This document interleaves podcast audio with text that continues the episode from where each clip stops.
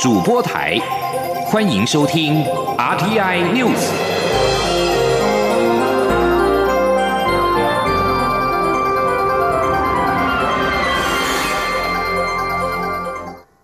各位好，我是主播王玉伟，欢迎收听这节央广主播台提供给您的 RTI News。今天是二零二一年三月八号，新闻首先带您关注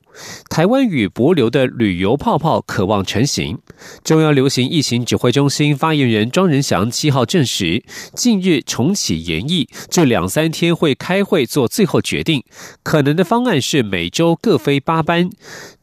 至于从博流返国要进行几天的居家隔离检疫，或是完全不用，则需要再讨论。前听央广记者刘品希的采访报道。有媒体报道，延役多时的台湾与博流旅游泡泡将有重大进展。旅游业传出，博流总统预计十五号来台宣布相关措施，双方打算每周各飞八班。指挥中心两三天内会讨论相关细节。对此，疫情指挥中心发言人庄仁祥七号下午在记者会中表示。指挥中心一直有在演绎跟博流的旅游泡泡，之前也有派防疫医师到当地探勘，之后因为台湾实施秋冬专案到二月二十八号，所以暂停相关讨论。最近则重启演绎，有关开放的时程跟细节，这两三天会开会详尽讨论，做最后决定。他说：“有关他回来是不是可以，就是说都不用做居家检疫的部分。”这当然也是一个呃呃谈的一个部分呐，只是说就是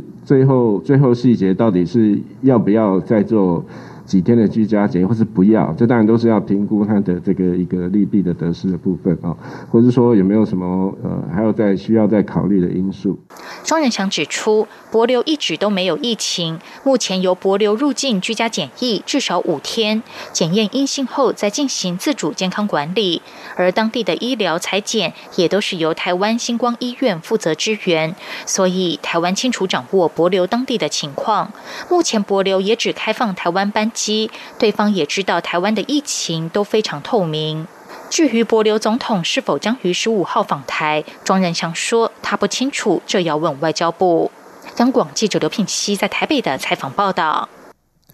博流总统惠树人传出将在三月以旅游泡泡方式访台，外交部表示非常欢迎博流总统在台博安全旅行圈启动之后择期访台，但目前访台日期尚未确认，外交部将在相关规划完成之后宣布。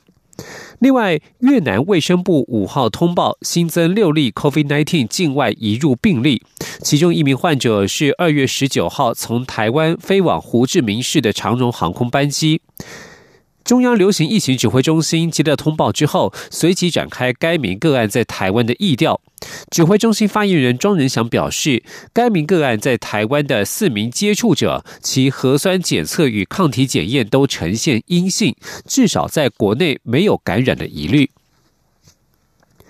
继续关注的是两岸焦点。针对美国对台政策，中国国务委员兼外交部长王毅七号声称，中国政府在台湾问题上没有妥协余地，没有退让空间，敦促美国拜登政府确实恪守一个中国原则与美中三个联合公报。对此，我大陆委员会在昨天晚间强调，台湾从来不是中华人民共和国的一部分。王毅还声称，世界上只有一个中国，海峡两岸必须统一，也必然统一，有能力挫败任何形式的台独分裂行径。我陆委会以书面形式应询表示，台湾坚定维护国家主权与民主自由的立场始终一贯。中华民国是主权国家，台湾从来不是中华人民共和国的一部分。台湾有权利与国际社会正常交往，台湾的前途更只有台湾两千三百万人民有权决定。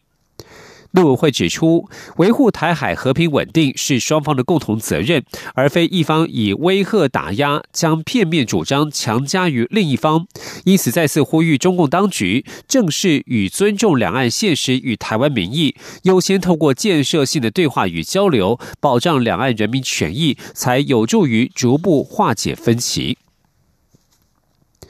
西藏台湾人联人权连线在台藏人福利协会。台湾人权促进会等民间团体在七号下午举行“三一零西藏抗暴日”六十二周年游行活动，表达对藏人争取自由的支持。民进党副秘书长林非凡致辞表示，台湾会与西藏、维吾尔、香港人民一起努力打拼更好的民主生活。面对中共挑战，台湾一定要坚持民主、自由、尊严与人权。前天记者王兆坤的采访报道：三一零西藏抗暴日六十二周年游行在台北捷运忠孝复兴站集合，活动一开始演唱西藏国歌，随后由多个在台藏人团体发言。格尔登寺住持十一世格尔登仁波切也上台致辞，他痛陈中共对西藏的迫害，并强调藏人追求自由的决心。主办单位伊利向国内各政党发出邀请，今年有民进党副秘书长林非凡、时代力量秘书长白清芬、台湾激进桃园党部执行长蓝世博应邀出席。林非凡表示，台湾永远是一个开放、民主、自由、有尊严的社会。可以接受来自西藏、维吾尔、香港的朋友一起打拼，创造更好的民主生活。他说：“我们协助西藏的朋友，帮助西藏的朋友，支持西藏的朋友。除此之外，我们要更要坚持自己的民主，坚持自己的尊严，坚持自己的自由，坚持自己的人权。这是台湾唯一在面对中共挑战可以生存下去的方式。”民进党立委洪生汉、范云等民意代表也应邀出席。范云表示，一九五九年发生在西藏的残酷事情是一门重要历史课。我们因此知道中共集权政权本质，也看到跟中国签订任何叫做和平协议的东西都不可信，因为签了和平协议的西藏得到被血洗的结果。所以，西藏问题就是台湾问题，帮助西藏就是帮助台湾。中央广播电台记者王兆坤台北采访报道。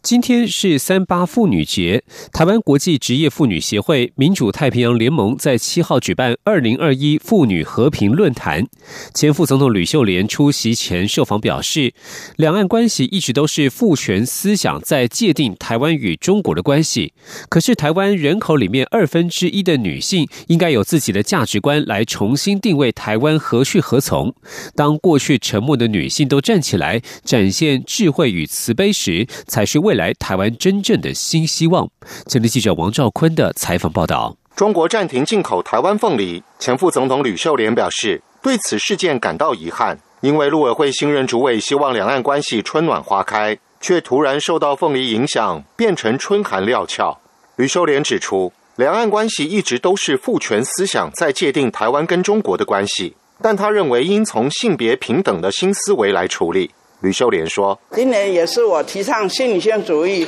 五十周年，我们做一个总反省。当台湾的女性全面觉醒的时候，未来的台湾发展还要跟过去一样吗？台湾的人口二分之一的女性，应该有我们自己的价值观，应该要来重新定位台湾何去何从，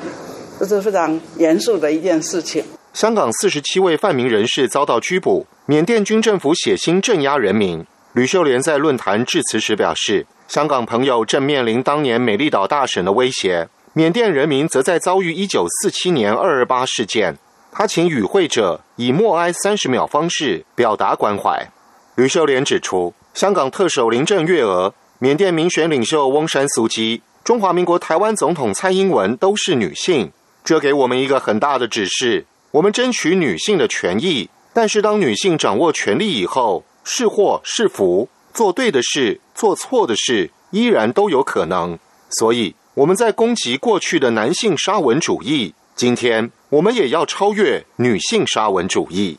中央广播电台记者王兆坤台北采访报道。继续要带您回顾昨天晚间精彩的一刻。HBL 高中篮球联赛第四节还落后十三分，泰山高中球员靠着拼劲与强悍防守，硬是扭转颓势。加上刘佑环关键上篮得手，率队超前。泰山高中中场是以八十一比七十八逆转了南山高中，拿下队史成军以来的 HBL 首冠。一百零九学年度 HBO 高中篮球联赛男子组的冠军赛，昨天晚间在台北小巨蛋登场。泰山与南山上演双山对决，吸引了爆满球迷进场，连蔡英文总统也是座上宾。比赛最后，蔡总统应邀颁奖，球员与有荣焉。比赛关键的第四节，泰山克服十三分的落后，徐宏伟关键超节并妙传刘佑环上篮净算，还赚到加罚，一口气连拿三分，扭转战局。最后泰山守住南山反扑，如愿拿下队史首冠。比赛结束之后，泰山球员兴奋的相互拥抱，享受缔造队史的这一刻。演出关键超节的徐宏伟拿下全队最高的二十三分，另外有六个篮板、六次助攻和五次超节，也获选为冠军赛的 MVP。攻进超前分的菜鸟前锋刘佑环承认罚球当下很紧张，因为前一次两罚都失手，所幸这次没有再放枪，稳稳罚进。他认为当下就觉得可以拿下冠军，而拿下十分的刘佑环不仅随队写下队史新页，同时也成为第一个泰山出品的新人王。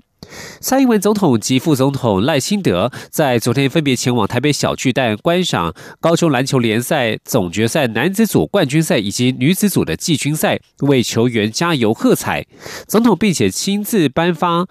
冠军奖杯以及冠军旗给男子组的冠军泰山高中及女子组的冠军淡水商空，肯定他们精彩的表现。继续要关注的是国际消息。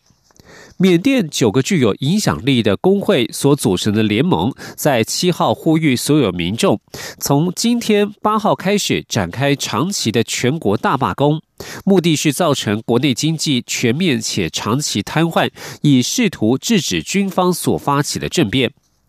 缅甸九个劳工组织透过声明呼吁所有缅甸人民停止工作，以试图对抗军方的政变夺权。缅甸军方在二月一号发动政变，推翻了文人政府。缅甸服装工人联合会主席莫桑达敏表示，他相信大多数的工人都会参与。他还表示，我们敦促持续罢工，直到铲除独裁统治为止。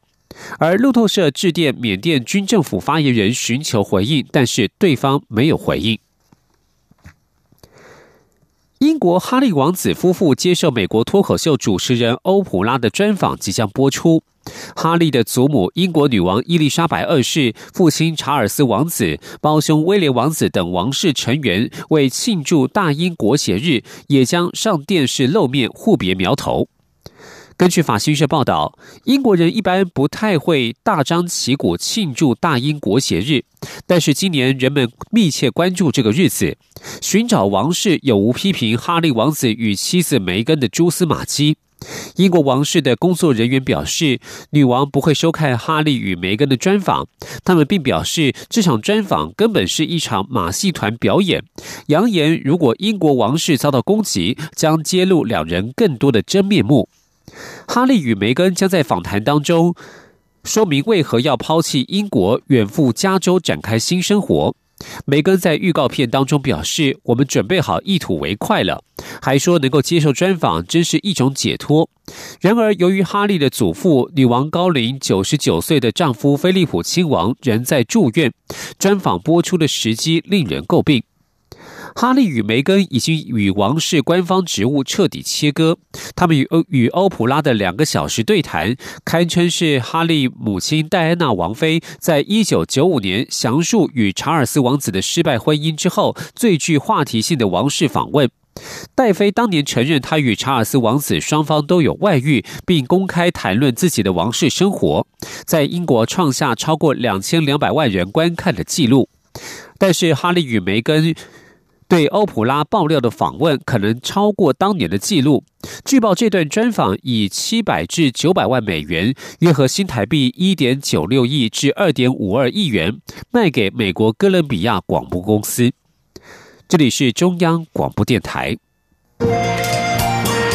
是阳光，翅膀打开了世界之窗；是阳光，翅膀环绕着地球飞翔。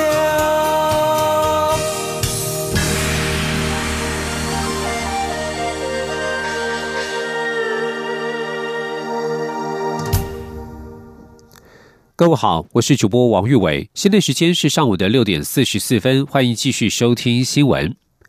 封面报道，六号北部地区出现明显降雨，经济部水利署预估可带来六百二十一万吨的水量，差强人意。主要是集中在中北部，以宝山水库进账最多，约有三十六毫米，并期待后续春雨能够继续抑注水情。去年是台湾五十七年以来首次丰水期没有台风，导致西半部新竹至嘉义的水库集水区降雨仅为历年的二至四成，为历史有记录以来最少，造成目前缺水情况比历年来的严峻。经济部水利署副署长王义峰表示，这波降雨大概带来六百二十一万吨的水量，差强人意。除了六号的降雨。下在集水区的水，未来几天也会慢慢流入水库，但是这一波封面主要下在北部地区，未能替水情严峻的中南部帮上忙。而根据中央气象局预报，十三号还会有一波降雨。王义峰表示，春雨来得走，来得快，走得快，期待能够一波接一波，持续为水库进补。蔡英文总统七号表示，水情是五十六年以来最严峻的时刻，政府会尽一切努力稳定供水，也要请大家记得节约用水，一起度过这一次挑战。久旱不雨，大甲镇澜宫也在七号举办祈雨仪式，台中市长卢秀燕、镇澜宫董事长严七彪等人全程参与。卢秀燕表示，大家诚心。参拜祈求风调雨顺、天降甘霖，感谢雨水骂的守护。而台湾除了水资源，也有丰富的海洋生物资源。麒麟菜是台湾海域常见的大型海藻，除了是海产店常提供的餐桌菜肴，也是生产保养品及食品卡拉胶的重要原料。由于生产卡拉胶的过程会产生大量的藻渣，大部分都是丢弃未再利用。农委会水产试验所利用多重水解技术，将藻渣进一步利用提炼出的嘎巴一般被认定能够舒缓紧张情绪、帮助睡眠等等。目前也准备寄转给厂商开发运用。前天记者陈立信宏的采访报道。麒麟菜是台湾海域常见的大型海藻，尤其以东北角最为常见。春季至夏季为盛产期，除了作为餐桌上的菜肴，也是生产保养品及食品的重要素材——卡拉胶的原料。生产卡拉胶的过程会产生大量的藻渣，一般厂商大都会丢弃，不会再利用。然而，这些藻渣含有多糖、酚类或色素等机能成分，都是属于可再循环利用的材料。农委会。水产试验所配合循环农业的重点政策，提升麒麟菜的附加价值，将生产卡拉胶剩余的麒麟菜藻体，透过多重水解技术分解为乳酸菌可再利用基质，生成 GABA，并将其发酵产物进一步生产出保健食品素材，让麒麟菜藻渣华丽转身。水产试验所水产加工组研究员易从凯说。卡拉胶萃取完了之后，它是把它里面的卡拉胶的多糖给取出。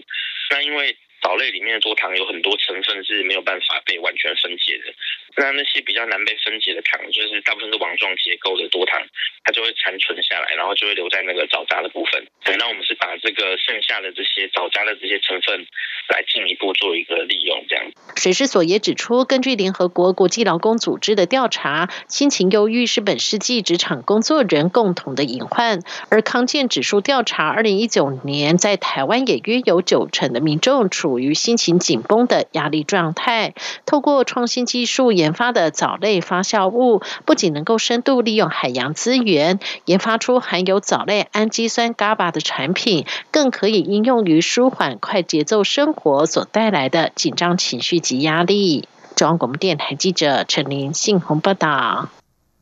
文教消息：中央广播电台移动录音室系列讲座在七号于七七 OMG 文创中心开讲，邀请两位口译及笔译专才分享念外文系的出路，并分享工作上的技巧以及所遇到的挑战，鼓励所有就读外文系或是喜欢外文的学生，只要练好英文，就业之路就会无限宽广。今天，央广记者刘品希的采访报道。中央广播电台移动录音室系列讲座，走出传统录音室，透过面对面的讲座，促进民众对于各国文化的认识与交流。七号的系列讲座主题为“英语与我 ”（English and Me）。由央广英语节目主持人林小玲 Shirley 主持，邀请到毕业于外文系的会议口译员黄诗涵，以及世新大学英语学系助理教授张启荣，分享念外文系对求职的帮助，吸引许多大专院校的学生到场聆听。毕业于台大外文系、英国伦敦大学国王学院比较文学硕士的黄诗涵，专精口译，现为专职会议口译员，也在台师大翻译所、经济部国贸局担任口译讲师，至今已累积超过四百场会议活动的口译经验。黄诗涵在会中分享口译的种类跟技巧，他并表示，具备外语能力让他在求职过程更顺利。外文系毕业后的出路非常广，他的同学跨足商业、法律，各行各业都有。我碰到的情况反而是，呃，外文系的同学毕业以后的路非常的广。我的同学当中，呃，也有后来去从事会计，还有法律。还有呃，比如说念 MBA，所以以后就是在商界、在银行，各式各样的呃领域都有。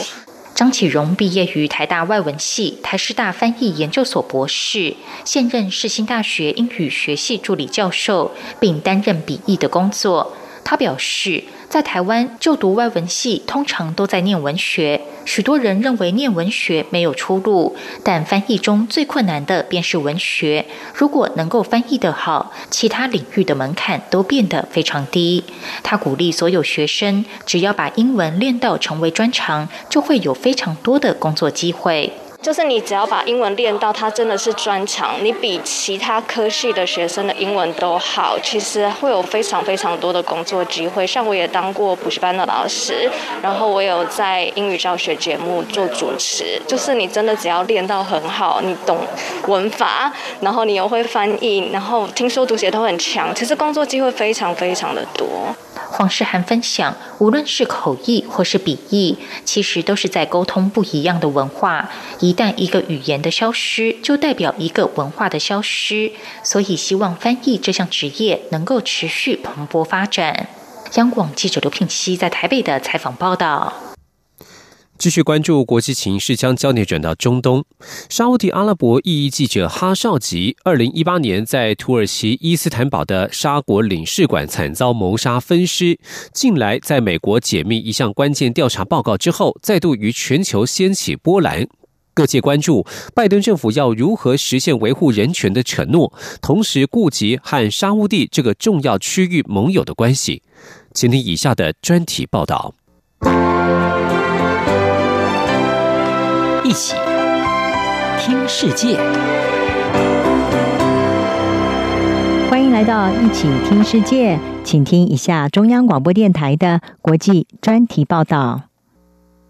美国二月底发表一份解密报告，首度公开直指沙地阿拉伯王储塞尔曼亲王是异议记者哈绍吉惨遭谋杀分尸一案的幕后黑手。美国随后对相关的涉案人员寄出制裁。却独缺萨尔曼亲王，引发外界批评。光有报告，制裁行动却不足。同时，各界并关注拜登是否能够兼顾维护人权的承诺，以及和沙国的伙伴关系。美国国家情报总监办公室二月二十六号解密一项报告，认定沙国的实际统治者萨尔曼亲王批准二零一八年在土耳其伊斯坦堡谋杀一记者哈绍吉的行动。哈绍吉是受人尊敬的资深记者和编辑，他生前自我流亡，长居在美国，曾撰写多篇批评萨尔曼亲王的文章。二零一八年十月二日，他进入了伊斯坦堡的沙国领事馆，办理他被告知和土耳其未婚妻结婚所需的证件，而也就是在那里，哈绍吉遭到萨尔曼亲王首席顾问卡塔尼所派遣的一个小组杀害，并被分尸。萨尔曼亲王先前否认曾经下令进行谋杀，或者对谋杀阴谋知情，但是很少有人认为这一起谋杀案会在这个强人领袖不知情的状况下发生。这项报告是在美国前总统川普任内完成，但当时他为了要巩固和沙国的盟友关系，不愿意公开调查报告。然而，此际拜登政府解密这一项文件，并不代表和沙国的关系决裂。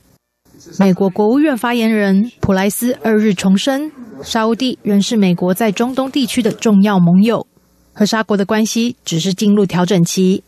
在改革之后，两国的伙伴关系将会更加稳固。We have made crystal clear and will continue to do so that the brutal killing of Jamal Khashoggi 28 months ago remains unacceptable conduct. At the same time, our relationship with Saudi Arabia is important it's important to U.S. interests, and it requires continued progress in reforms to ensure that this important partnership rests on strong fundamentals and continues to advance our shared objectives in the Middle East.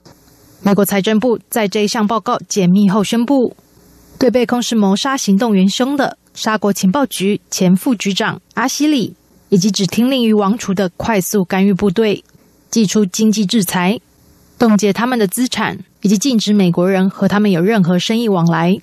美国国务院也在同日宣布哈少级禁令，将禁止代表政府、威胁异议人士和记者的人入境美国，并立即将七十六名沙国人士列入黑名单。而尽管美国当局接连祭出数项制裁措施，但萨尔曼亲王皆不在名单上，在国际引发批评声浪。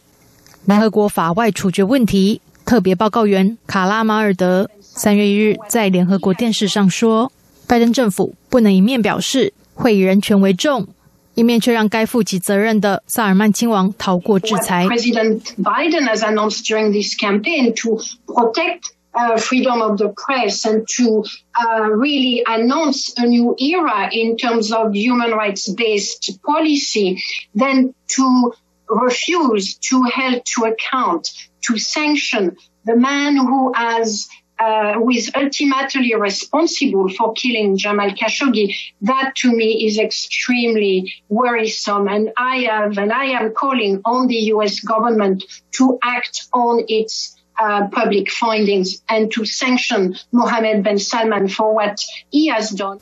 拜登政府发布的这一份解密报告，也成为国际组织采取法律行动的证据。捍卫新闻自由且长期关注此案的无国界记者组织三月二日宣布，已在德国对萨尔曼亲王和四位沙国资深官员提起告诉，指控他们涉入谋杀哈少吉，触犯了违反人道罪。总部设在法国巴黎的该组织之所以选在德国提告，是因为德国的司法制度中对违反人道罪具有普遍管辖权，因此任何人都有权以此罪名提告。即使所涉的罪行不是发生在德国境内，而德国司法当局有义务审查提及的控诉，再决定是否开启完整调查。该组织秘书长德罗瓦表示，这一项告诉不仅止于哈少吉谋杀案，还包括了沙国当局近年来有系统性的迫害国内记者。Complaint targets five people, five i level people in charge of the repression in Saudi Arabia, including the Crown Prince Mohammed bin Salman, because what they do with this repression is that they persecute journalists. And this amounts to a crime against humanity. It goes beyond the assassination of Jamal Khashoggi. We mentioned, for instance, in the complaint, the situation of 34 journalists who are currently in jail for arbitrary reasons. 这项报告解密后的效应还在国际持续发酵。拜登要如何才能不让人权承诺大打折扣，同时兼顾美国的区域利益？各界都在持续关注。央广编译张雅涵报道。